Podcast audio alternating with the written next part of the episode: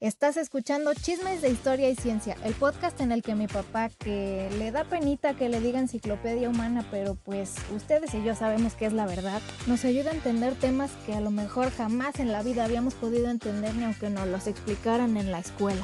Y claro, todo está contado a manera de chismecito para que ahora sí cuando nos salgan este tipo de temas en las series o en las películas, podamos decirle a nuestros amigos, yo sé de qué están hablando. Pero bueno, ya sin más introducción, vámonos al tema de hoy.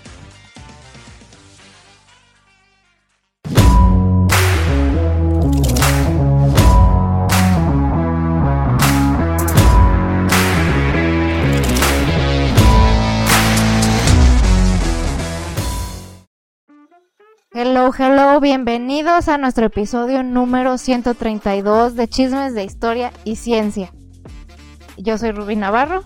Yo soy Fernando Navarro y este es mi bebé. es mi pequeña.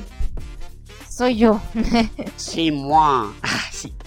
¿Qué tal? ¿Cómo están?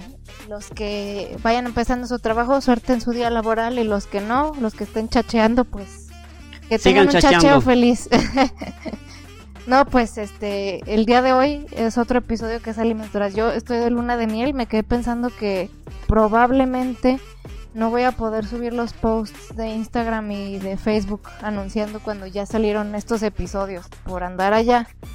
Porque pues es, un crucero y no se puede, o sea, no hay internet normalmente. Pero si sí encontré el modo, pues felicidades Rubí del futuro. Qué bueno que lo lograste. Si no, pues ojalá de todos modos vean el episodio. y bueno, pues nada, ya. Sin más introducción, hoy traemos un episodio muy interesante que desde que me dijo que quería hacer sobre esto, dije, Qué chido, porque aparte, pues ya ven, está medio de modita últimamente. así es. Entonces, eh, en este episodio se va a ahondar un poquito más sobre de qué va ese rollo, de qué cosas en la, de lo que sale en las películas que sí es como cierto hasta cierto punto y que ya pues es una jalada pues que no que no va por ese lado en la realidad pues pero vamos a ver, que tal vez no están tan equivocados estas, estas películas, ¿verdad? Y bueno, entonces, ¿cuál es el tema de hoy? El tema de hoy es el, el multiverso o el multiuniverso o los universos, como quieran llamarlo. Muy bien. Muy bien. Bueno, e, esto no es nada nuevo. Ahorita, como bien dice Rubí, está de moda. Ya ven las películas estas del Doctor Strange, del Hombre Araña, Sin Regreso a Casa, creo que se llama. Sí. Algo así. Muy bien.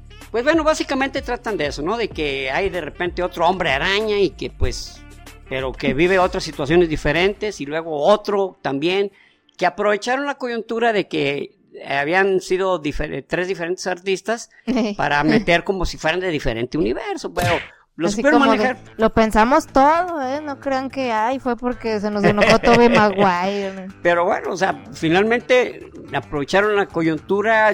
Yo pienso que sí fue inteligente el movimiento, ¿eh? O sea, que de alguna manera digas, porque todos, oye, pues eh, Toby Maguire, ¿por qué lo sacan? Etcétera. Y no, no, no.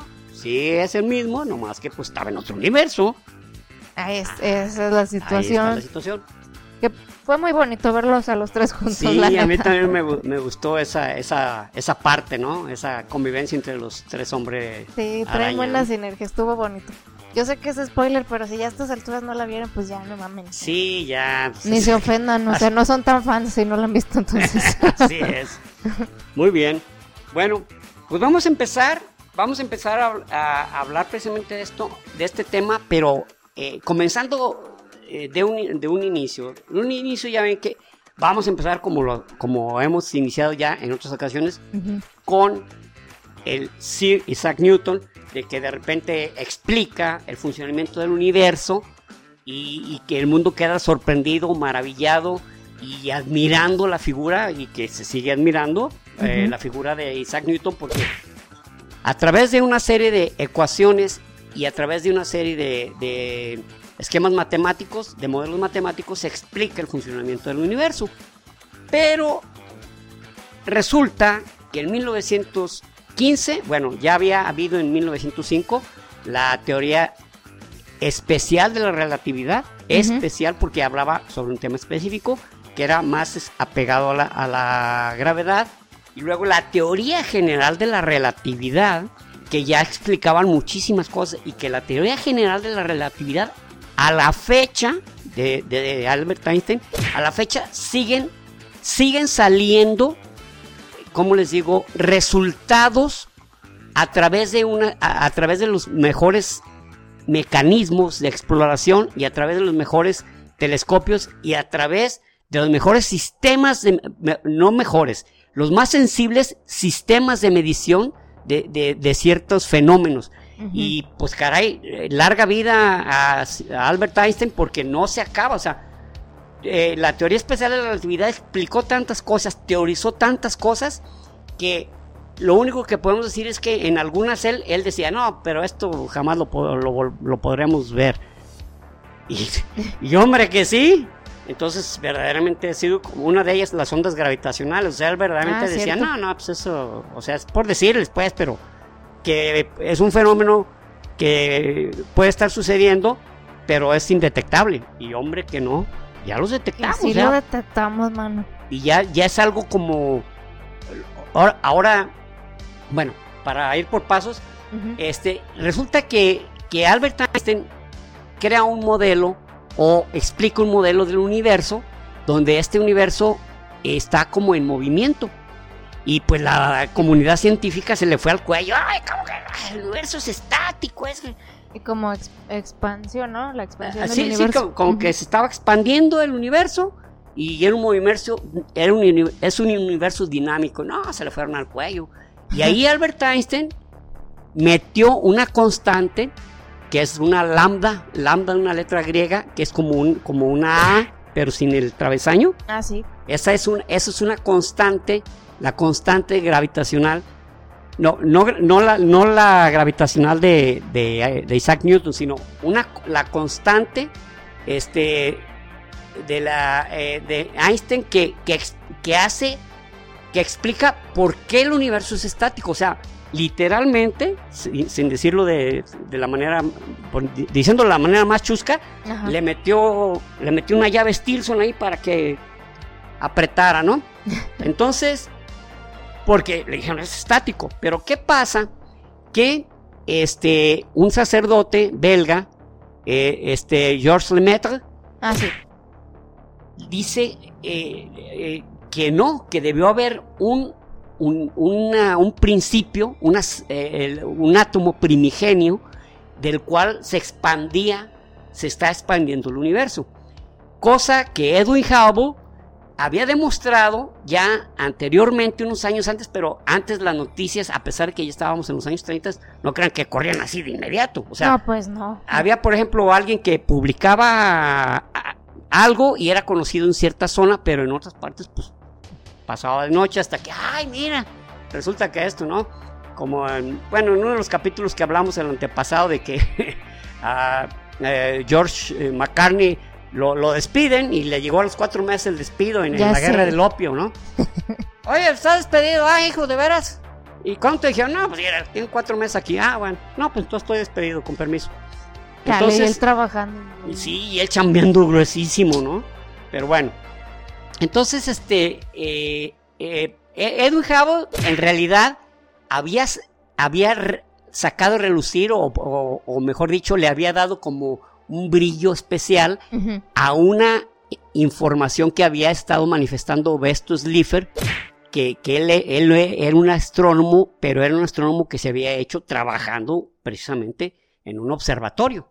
Entonces, un día manifiesta una eh, una teoría o, manifiesta que, las galaxias están corriéndose hacia el rojo y Hubble es como los gringos ahorita, o sea, si lo dicen los gringos, ah, pues como que tiene mayor proyección porque tiene mayor capacidad de eh, hacerlo llegar, de hacerlo llegar al público mundial. Sí. Y esto es lo que le pasó. Y Edwin Hubble dijo, ah, miren, fíjense lo que eh, el universo está expandiendo. Nunca dijo, nunca dijo, yo lo descubrí, es cierto. Pero él, fue a raíz de este Vestos Liefer, pero ok.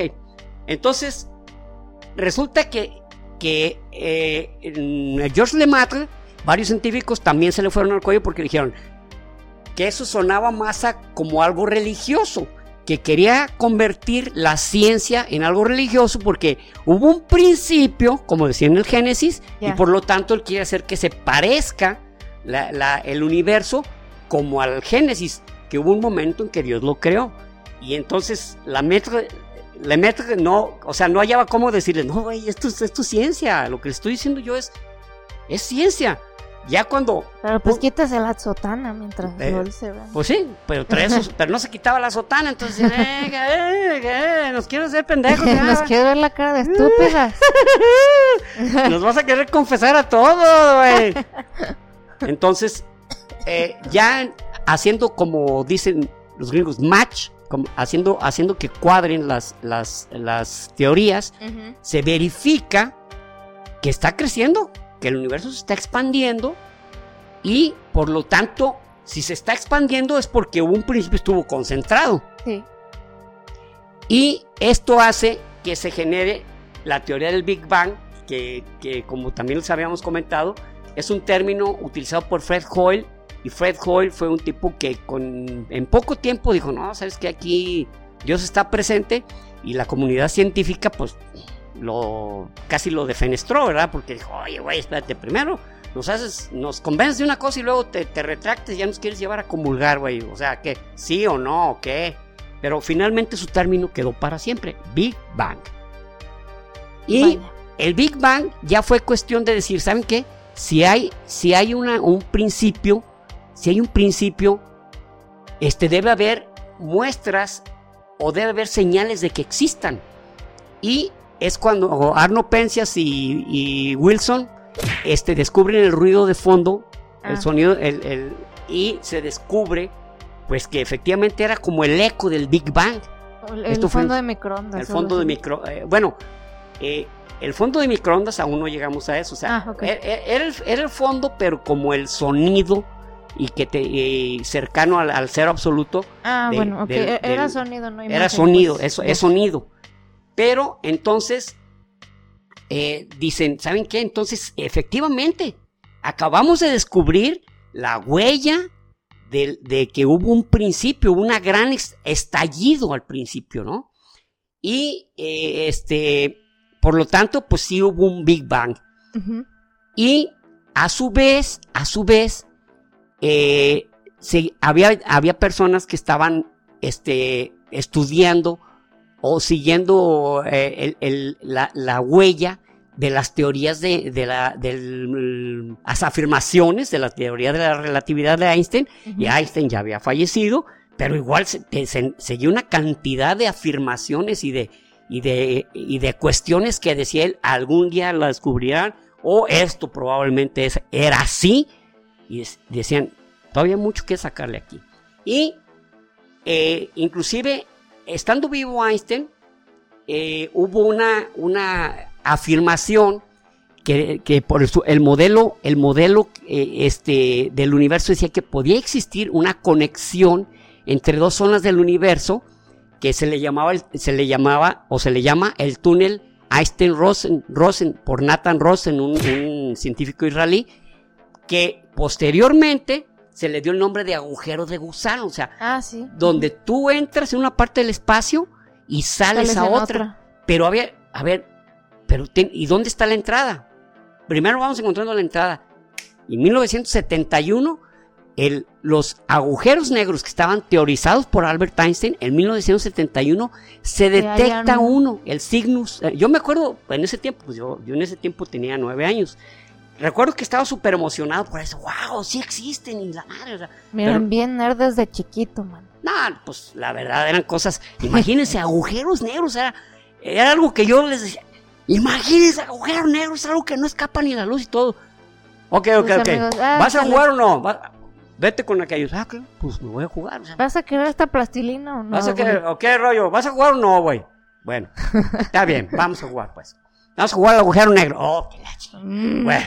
Entonces, este, yo, yo verdaderamente estaba emocionado, pero era algo que detectado, era como haber visto una huella por una radiación cósmica de, rayos X y por, una, por, un, por un sistema gravitacional invisible. Entonces decían, eso, eso va a ser el agujero negro. Entonces, al mismo tiempo, fíjense, estamos hablando de 1961 cuando había un tipo que se llamaba Martin, eh, Martin eh, Kirklas, que decía que si había agujeros negros, o sea, él, él era un, matemático en Princeton. Dice, si había agujeros negros, manejando las matemáticas, no, haciendo truco con las matemáticas, sino que las mismas matemáticas que, que, que daban forma o que daban, o que daban este, ¿cómo se puede decir? Eh, daban soporte. Que respaldaban. Exacto, es correcto, muy bien. Respaldaban la teoría del agujero negro, también respaldaban la teoría de un agujero blanco. Que ese agujero blanco, pues al ser un agujero blanco, pues tendría que ser algo muy resplandeciente. O sea, porque por ahí salía lo que entraba al agujero negro. Mm. En 1960... Primera vez que eh, escucho eso, ¿eh? ¿Mande? Primera vez que escucho ah, eso. Ah, ah, pues este, este, de hecho creo que, sí, Criscas. Eh, es que es Criscas, eh, él se Martin Criscas. Lo que pasa es que traje un orden porque eh, son, son varios temas, pero ya me dijo Rubí, ¿sabes qué, papá? Necesitamos que tenga este tiempo, entonces no lo estoy viendo por lo mismo, porque si me voy conforme al orden, se lleva, no sé, una hora 45 minutos. Y necesitamos que no sea así, por diversas razones que luego les platicaremos. Entonces, Criscas decía, ahí, ahí, eh, puede ver, pero él no lo publicó, sino que él lo, manifestaba como algo, como algo curiosón, como algo simpático, no, no simpático, como algo de, de, curiosidad. Decía, miren, si hago esto, matemáticamente, hay agujeros negros que expulsan, por lo tanto, son agujeros blancos. Ah, chingado de veras, manejando matemáticas. Pero nunca lo publicó precisamente por, por eso, porque decían, ah, van a decir, este güey se la fumó y la madre. Pero fue algo que él platicaba a nivel de, de individuos que sabían algo de física o que les interesaba el tema, que le decían, oye, ¿y eso cómo está? ya lo conversaba, pero nunca publicó. ni siquiera él se lo tomó en serio, pues. No, no, ni él se no, no se lo tomó en serio. Pero, este, también en 1960, en ese mismo año, un alumno, bueno, Stephen Hawking escuchó sobre los agujeros negros y realmente fue algo que, que lo noqueó, ¿verdad? Dijo, wow, qué, interesante. Y él le dio seguimiento. Eh, los, lo de los agujeros negros, Stephen Hawking fue el que le dio seguimiento de tal manera que él generó dos fórmulas. Y en las dos fórmulas, la temperatura de un agujero negro y la entropía de un agujero negro es el único que ha logrado que haya, haya eh, variables donde participan la teoría de la relatividad y la teoría de la mecánica cuántica, que ese ha sido siempre un, sueño, decir, ok, la mecánica cuántica nos explica las subpartículas atómicas y la teoría de la relatividad del macrocosmos. ¿Cómo hacemos para que puedan empatar o para que puedan coincidir? Coinciden en dos puntos. Coincidieron en el Big Bang y coinciden en los agujeros negros, porque los agujeros negros tienen, tienen un punto que se, eh, bueno, eh, el espacio, bueno, tiene el anillo de acreción, tiene el límite de, el límite de Schwarzschild. ¿De Chandrasekhar? no, el de Chandrasekhar es el tamaño de los, de los, de, ah, de los soles, de, de las estrellas, pues. Y tenemos el, de este punto, ¿cómo se llama? La singularidad. La singularidad es el punto de empate, de, empate de, la mecánica cuántica y la teoría de la relatividad. Es donde conviven, por llamarlo de una manera, pero no hay otra. Y siempre a Albert Einstein le causó esa sensación de frustración, resquemor y eh, molestia que la mecánica cuántica es aleatoria. O sea, ah, lo que pueda suceder, puede suceder todo. Si hay, si hay seis probabilidades, las seis cosas pueden, las seis cosas suceden. Era lo que decía él, no puede ser. ¿Por qué? Porque Albert Einstein, precisamente uno de sus objetivos, que fue el mismo también de Isaac Newton, es que el universo sea predecible. Entonces, donde a nivel subatómico todo sea aleatorio, ching, Marín, pues no crean que le causaba gracia. Sin embargo, cada vez llegaba más y más información y más pruebas y más pruebas hasta que, pues, haz de cuenta, pues te tienes que rendir ante las evidencias, ¿no? Pero aún así Einstein peleó hasta el último, hasta el último minuto, nunca dijo, oh, ¿saben qué? tienen razón, ¿no? Murió sin, sin haber aceptado eso, ¿no? Entonces, que, también aquí entra otro, otra vez Marvel, porque pues las películas de Ant-Man son sobre el mundo cuántico. Y la última que salió literalmente se la pasan en el mundo cuántico. Y pasa cada mamada, por cierto. Sí, lo creo exactamente. Así, como Einstein, que, que él decía, ay, no puedo creer estas mamadas, así yo estaba en la película. Efectivamente, el mundo cuántico es extrañísimo, extrañísimo. Todo lo que puede suceder, sucede. Eh, eh, nos vamos rapidito a la primera vez que se vio ese fenómeno con, la, con el experimento de la doble rendija. Ah, si no lo veías, eran ondas. Y si lo veías, eran eran, eran, eran este, partículas. Dicen, ah, esto, esto es una pinche locura, debo andar bien drogadicto o algo. Y una y otra y otra vez se demostró. Chingaderas. Fue lo primero, ya después siguieron otra serie de, situaciones que ya después ya ves el gato de Schrödinger que pues, ah, está vivo y está muerto, etcétera, Entonces, este, eh, les comentaba que Martin Cruzcas, este, Martin Cruzcas hablaba de, los agujeros blancos, pero hacía a nivel práctica porque decía, no, no, si lo publico, a pesar de que él era eh, muy afamado en Princeton, no, no era cualquier tipo, ¿no? Que, y se conocía perfectamente, se masticaba perfectamente la teoría de la relatividad, por eso supo manejar las matemáticas que, aplicó para esa nueva hipótesis, esa nueva pues, teoría. Entonces, este, eh, un tipo que se llama, bueno, que se llamaba John Archibald, ve eso y dice, aquí está, cabrón, aquí está, porque eh, Archibald tenía tiempo, tiempo diciendo, ¿saben qué? Este, ¿cómo podemos hacer que un agujero de gusano o que un este espacio eh, Einstein-Rosen se pueda cumplir? ¿Por dónde sale? Entonces le habla, le habla a Cruzcas y le dice, oye, fíjate que me interesa. No, sabes que eso yo no. Me interesa tu hoyo blanco. Vas a ver, ¿eh? Vas a ver, vas a ver. Ay, eso ah, perdón, ¿eh? agujero. Me interesa tu agujero blanco. Ay, ¿Y cómo le hacemos? No, no, güey. O sea, me refiero a que me interesa tu teoría. Ah, sí, sí, ¿qué? No, pues sabes que yo ni he publicado nada, ni... No, no, quiero, quiero que des una conferencia. Obviamente, da la conferencia y pues todas las personas que estaban ahí este güey. pero, igual, dio la conferencia y Leona, Archibald estuvo respaldando eso. Ahora, resulta que en 1981 un, un estudiante, bueno, no él ya, ya estaba en un doctorado, pero era muy joven, Alan Good. Alan Good dice algo, dice, una, dice manifiesta una inquietud que se había dicho antes. Ok, si el Big Bang, tal como se ha manifestado siempre, es un estallido en el cual se va expandiendo y hay una etapa que se le llama la recombinación, que no sé por qué se llama recombinación, porque recombinación es como si ya se hubiera combinado. Ajá. Que son 380 mil años, eh, años después, del, después del Big Bang y existe ese, esa anisotropías del fondo de microondas que fueron, fueron vistas por primera vez por el COBE, el Cosmic Background Explorer, en 1989, ah, y en el 2012, de, lanzando eh, Europa a un... Eh, ¿Satélite? No, un satélite, un, un, telescopio que se llama el Max Planck. Ah. Y que logró ver más nítidamente el fondo, el fondo cósmico de microondas. O sea, ahí está la señal. Es lo, eh, se puede decir, el, es, la, es el, es la huella de lo, de lo que quedó cuando se empezó a combinar las partículas atómicas y a formar átomos, los primeros átomos que fueron hidrógeno y después helio, pero primero el hidrógeno.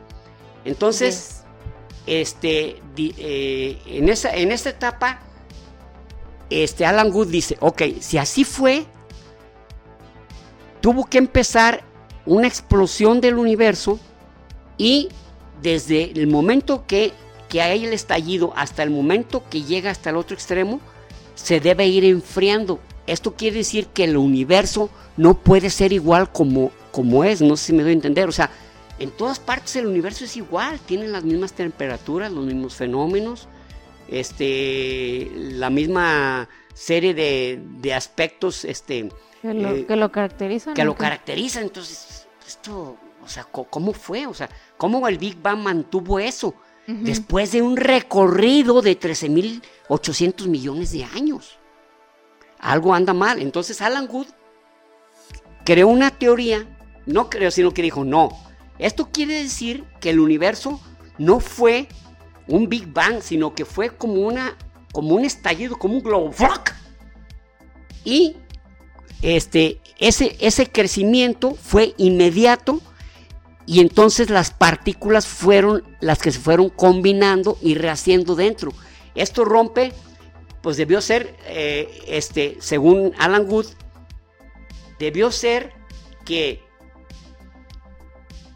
10 eh, a la menos 37, cada 10 a la menos 37 segundos, o sea, 4 trillones, cuatrillones, eh, de cuatrillones, de cuatrillones, de cuatrillones, el universo se dobleteaba de tal manera que en un poquísimo tiempo el universo ya era el tamaño de una galaxia. Y él llamó a ese, a ese, a ese espacio este, cuántico el inflatón. El inflatón es como un globo. Adentro suceden las cosas, pero el inflatón se hizo.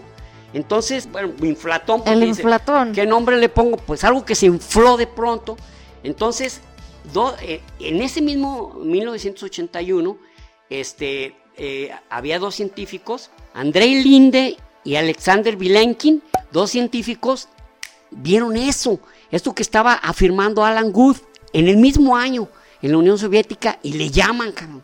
Oye, cabrón, nos interesa eso que estás diciendo, porque nosotros creemos que tiene razón, o sea, debió haber una manera de que el universo hubiera, el espacio se creara antes del universo, no sé si me voy a entender. ¡Pum! Se crea y luego ya por dentro las partículas. Dice, es más, tiene más sentido el que se haya hecho poco a poco. Entonces, ¿qué te parece si unimos fuerzas y, nos ayudas a nosotros? Porque acá en la Unión Soviética no creas que... Y, los mandó, los mandó a las cocas. Dijo, no, ¿saben qué? Eh, no, pero no fue por otra cosa, sino porque dijo, yo siento que ustedes están como tratando de justificar mi teoría. Oh, ya. Como si le estaban, ¿mande? O sea, en vez de que fuera al revés, pues como que lo estaban forzando. Eh, no, no, bueno, él sentía como que, como que las matemáticas, o sea, la expresión de los soviéticos era de tal manera que le estaban, estaban forzando la teoría y él decía, no, no, no, esto se tiene que dar naturalmente. Pero, pero en gran parte tenía razón, porque dijo, porque eh, eh, Alexander Vilenkin dice, a ver, si es cierto que un inflatón es un espacio cuántico y en el momento en que hay un, un fenómeno de excitación en un punto es como, como una gomototota, por llamarlo, y en un punto Sale, sale, un, sale un globito y ese sería nuestro universo. Se crea ese globito y adentro las partículas. Entonces, dice Vilenkin, pero ¿cuándo, ¿cuándo paró el inflatón de crecer? ¿Cuándo paró de haber de haber eh, un, universo, cuando dejó de haber esas burbujas, si me da a entender, dentro de esa gomota. ¡puc! Y entonces dice, ¿saben qué? Le, dice, le, dice Andrei, ¿sabes qué? Nunca ha dejado de haber. Quiere decir que hay en el inflatón siempre hay nuevos universos. Mm. Es, esto es esto es eterno y seguirá eterno. Está creando universos tras universos, tras universos, tras universos, que nosotros obviamente no podemos ver. Porque estamos en nuestro propio universo. Sí, no podemos ni ir a otro planeta todavía. entonces, es entonces también cuando, cuando este, cuando eh, eh, dice, eh, la, teoría del, este, bueno, este Alan Wood dice, esto quiere decir que probablemente el, eh, porque eso, eso lo, manifestó este Stephen Hawking. A ver, ¿a dónde va todo lo que entra en los agujeros negros? ¿Dónde va todo lo que llega al límite al límite del agujero negro donde ya no hay punto de retorno, donde de ahí va a llegar, va a caer y ya no va a poder salir. ¿Hacia dónde va todo? Si son cantidades inmensas.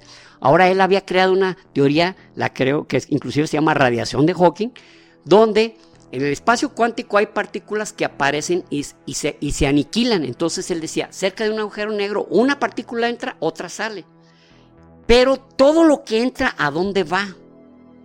Entonces, es precisamente cuando, cuando este eh, Cruzcas dice, pues sale por un agujero blanco.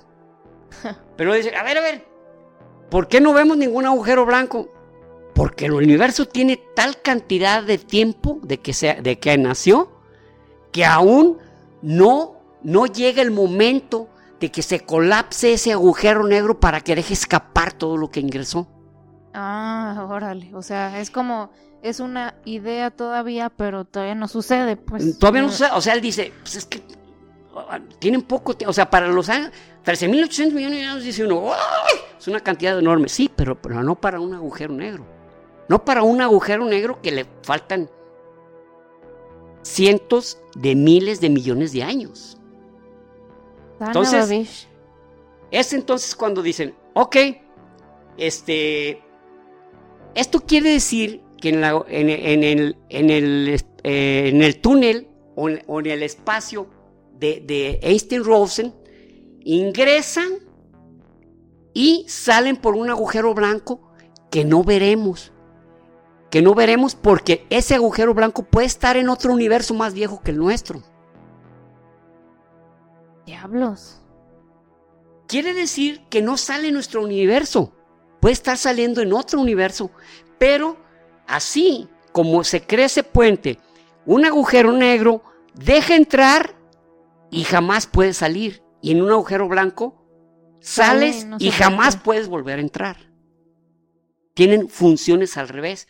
Y el agujero blanco sería como una especie de farol tremendamente iluminador en, el universo.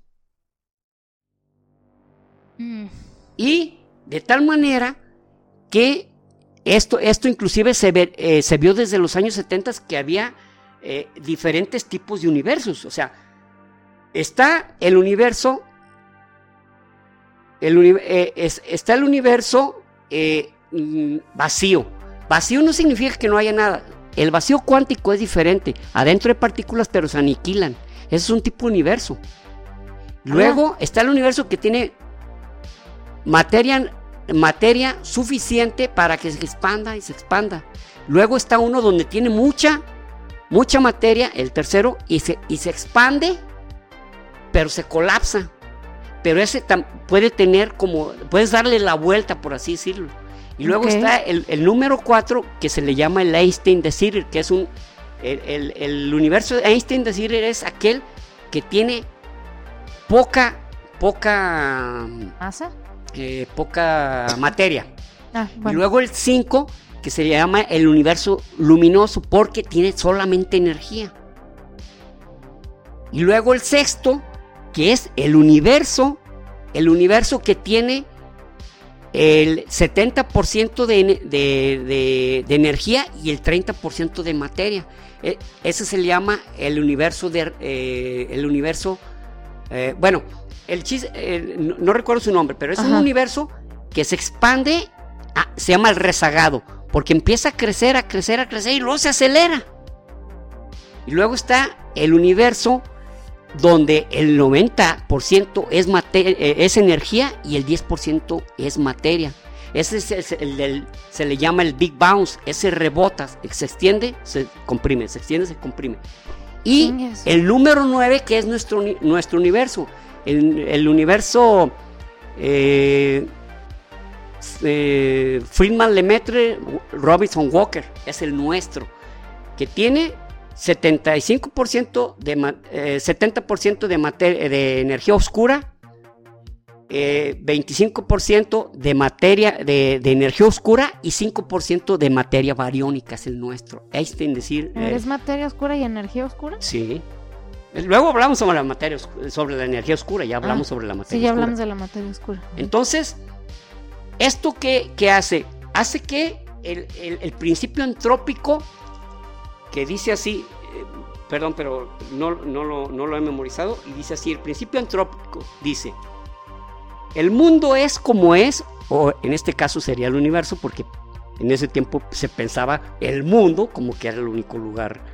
El mundo existe eh, voy a decir el universo, perdón. El universo es como es por la necesidad de permitir la existencia de seres que puedan preguntarse por qué es así. Si, me entendieron, lo repito. Va. El universo es como es por la necesidad de permitir la existencia de seres que puedan preguntarse por qué es así. O sea, el universo existe para que el hombre sepa qué es o por qué existe o por qué.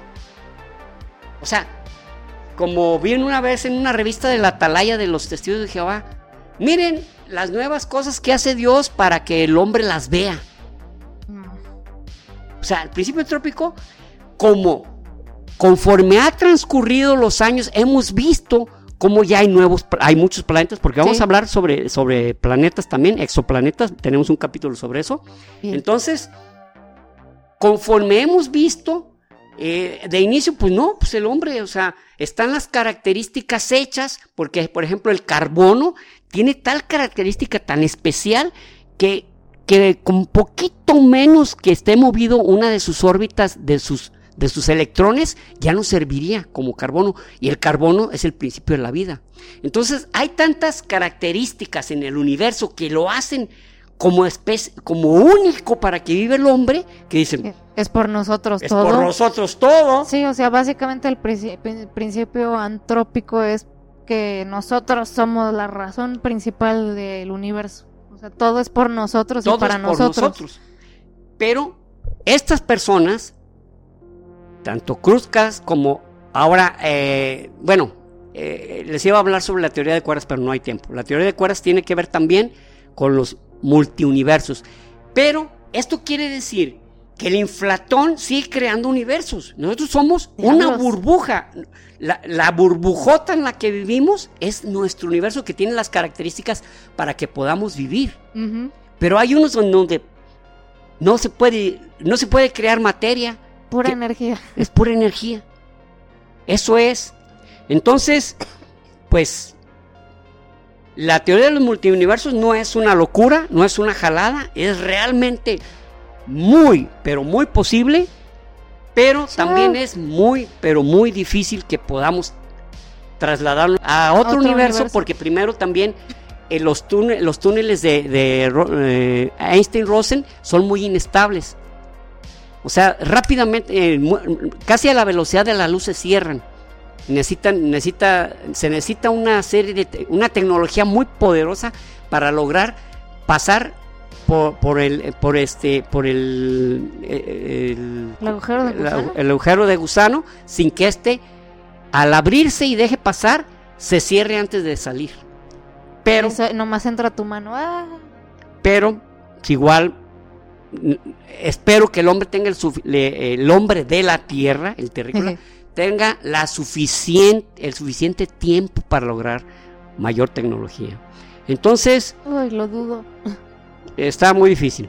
Pero, bueno, pues esto, aquí les voy a mostrar los libros que tenemos rápidamente. Ah, pero, creo que sí falta nada más decir pues que, la diferencia con lo que eh, nos expresan las películas de Marvel pues no es como de que sea un espejo exacto, universo. Muy bien aclarado, Ruby, muy bien no aclarado. Es, no es como que haya otra Ruby en otro universo, eh, nomás con los ojos más chiquitos todavía y así. Es correcto, exactamente. son otras otras personas y otros seres y ya. Es correcto. E, esa aclaración de Rubí es era era era necesaria porque es cierto, o sea, no significa que en los otros universos haya otro Fernando, donde uno se dedica a una cosa, otro haya otra. No, no, no, espérate, espérate. Este es nuestro universo. escucha banda, tu, el otro Fernando. A lo mejor escucha banda el de veras el güey. Ya te cayó mal desde ahorita y no ya me cayó mal este baboso. pero, pero sí, ese, ese no es el caso. Este, eso es lo, lo que sí tienen mal las películas. Muy bien, gracias por aclararlo, porque efectivamente esa era una aclaración importante. No, no, no. No estamos hablando que eh, hay otros en que en los otros universos hay otros seres igualititos con planetas igualititos y vías lácteas igualitas. No, no, no, no, no. Son otras cosas más. Puede ser que solo haya energía, puede ser que solo haya materia. Si hay otro con nuestras mismas características, pero los seres son diferentes. Con nosotros, pues aquí evolucionamos gracias a una serie de, situaciones que nos permitieron que los mamíferos este, se apoderaran y que los, eh, los antropoides lograran evolucionar. Y por eso estamos aquí. Pero en otros lados pueden suceder de, de, otras maneras las cosas. Tantito que se hubiera desviado el meteorito y también ya no estábamos aquí tampoco. estamos aquí platicando. Entonces, este es el libro del principio antrópico.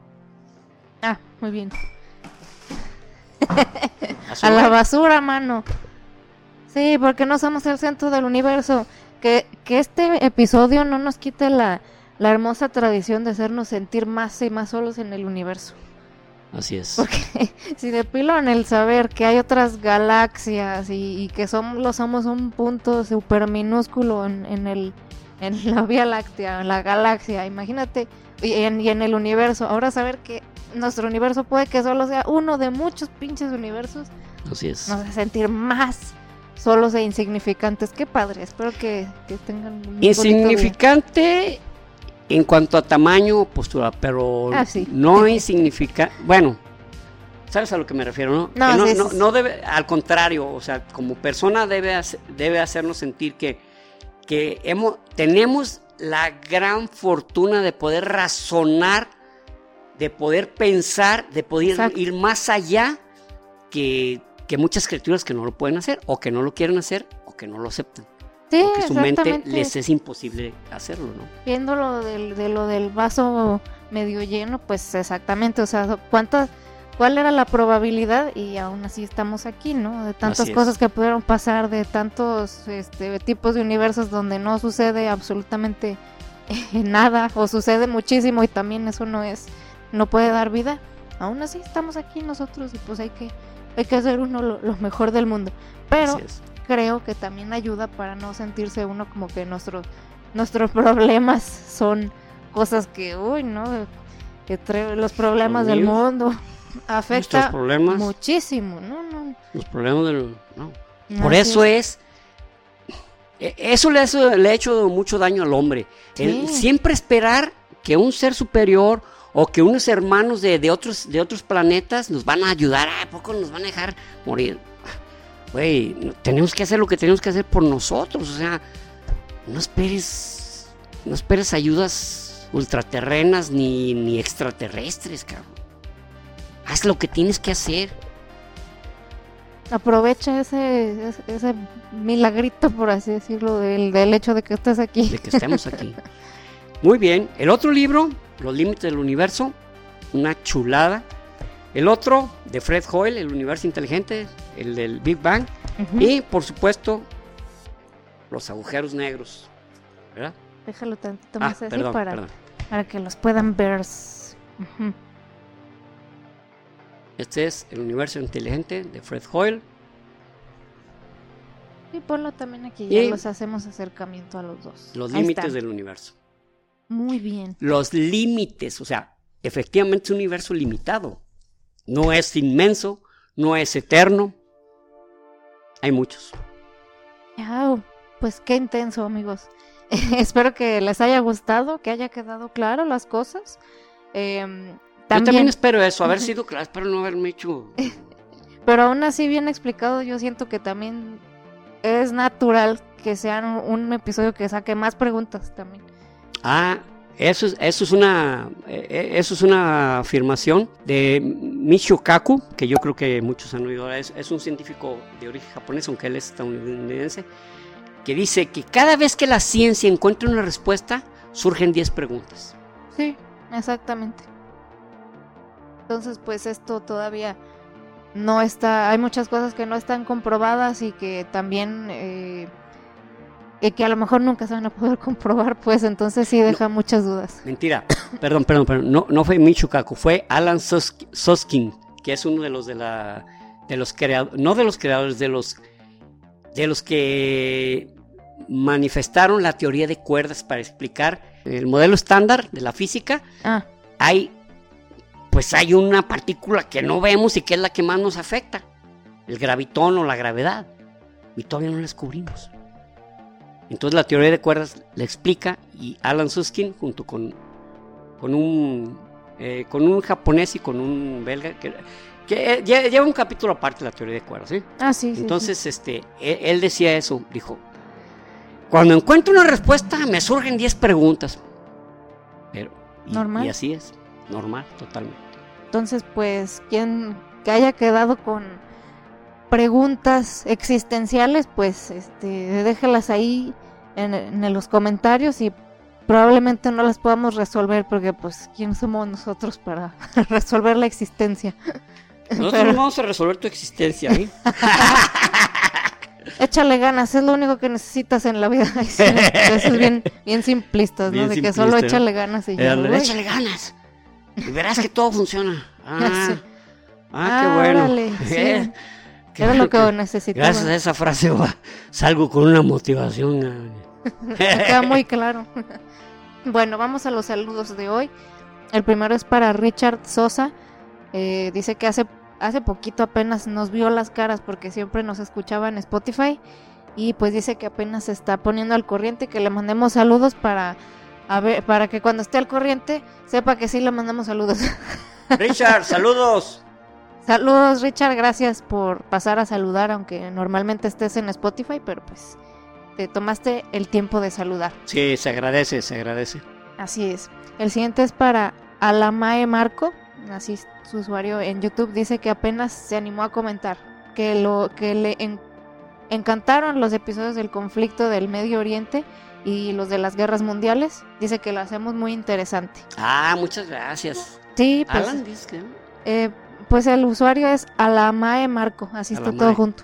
bueno, no sé. Pues muchas gracias, parece Alan o A. Pues no sé. ¿Qué, otro empieza con AL? A, Alan, este. Bueno. Pues no sé. No me acuerdo. Bueno. Alejandro. Aldo. Aquí adivinando. Bueno, pero tú sabes quién eres. Muchas gracias, tú sabes quién eres, tú sabes quién eres y a ti te lo agradecemos mucho. Sí, gracias. Un abrazo por pasar a saludar. El siguiente es para Yatem 9 eh, dice que a su esposo le gusta mucho escucharnos. Él es psicólogo, se llama Carlos Duarte. Y dice que hace poco nos hizo una mención en sus publicaciones y que eso es mucho, mucho decir. Oh, genial. Ah, sí, sí, leí eso. Oh, genial, ¿eh? Sí, sí, pues, puso eso. Yo, cuando, yo lo leí como tres veces eso, dije, ¿a poco de veras? Qué buena onda. Sí, de hecho, si, si se pudiera que nos dejaras, por ejemplo, link o, decirnos en dónde eh, nos habrá mencionado, estaría muy chido. Pues para también genial, pues, te lo vamos a agradecer. Y si no, a todos te lo agradecemos por el saludo. Sí, muchas gracias. Un saludo también, este, pues Carlos, que eres tú quien. Carlos Duarte, muchas gracias. Sí, gracias y un abrazote, qué chido, la neta. Y pues el último es para aquellos que nos han estado operando ahí en el Gracias en YouTube que no puede pasar desapercibido, obviamente, porque pues es muy chido. Sabemos que, que lo hacen ustedes con todo el corazón y a nosotros también nos llega, a nuestro, nuestro corazón aparte. O sea, porque sabemos que más que el dinero en sí, sabemos que es como una un esfuerzo extra, es como un agradecimiento extra que ustedes hacen. Es como concretar un, una, un agradecimiento o un reconocimiento, es como hacerlo concreto, hacerlo, hacerlo ¿cómo se llama? Mm, que lo puedes tocar, eh, palpable, tangible, como que puede, tangible, tangible. pues es, es como, como una especie de agradecimiento o reconocimiento tangible. Sí, exactamente, pues eh, muchísimas gracias. Eh, saben que no es su obligación, pero a nosotros nos, nos sentimos muy chido. O sea, siempre saludarlos se siente muy chido, pero sabemos que esto es significativamente un poco más. Entonces, pues nada, gracias a todos ustedes los que llegaron hasta acá, ¿qué emoji van a dejar? Eh, un gusano. Hablamos sobre el, sobre la sobre los agujeros, de, gusano, Entonces, pues un gusano. Ese sé que sí existe, entonces ahí busquen la de animalito. Pues es que tú también me sales, ay, que, que el oso que está comiendo miel y Pues también no manches. ah, no. sí, pues, sí, me he sentido mal. Sí, en el pasado creo que pediste un, señor así de esgrima o algo así. A ver si a ver si lo encontraron. No, no, sí, sí está, ¿eh? Sí está. Bueno, pues ahí, ahí ya veremos. gracias. Muchísimas Los queremos mucho. Eh, suscríbanse, compartan. Si alguien que les guste mucho las películas de Marvel y que tuviera duda de que, pues, qué pedo con este rollo, será cierto o no será cierto, que está bien, que está mal, pues mándaselo para que se quite la duda. ¿Sale? Y pues los queremos mucho. Un abrazote, nos escuchamos y nos vemos el próximo episodio. Hasta pronto. Y recuerden, prohibido dejar de aprender.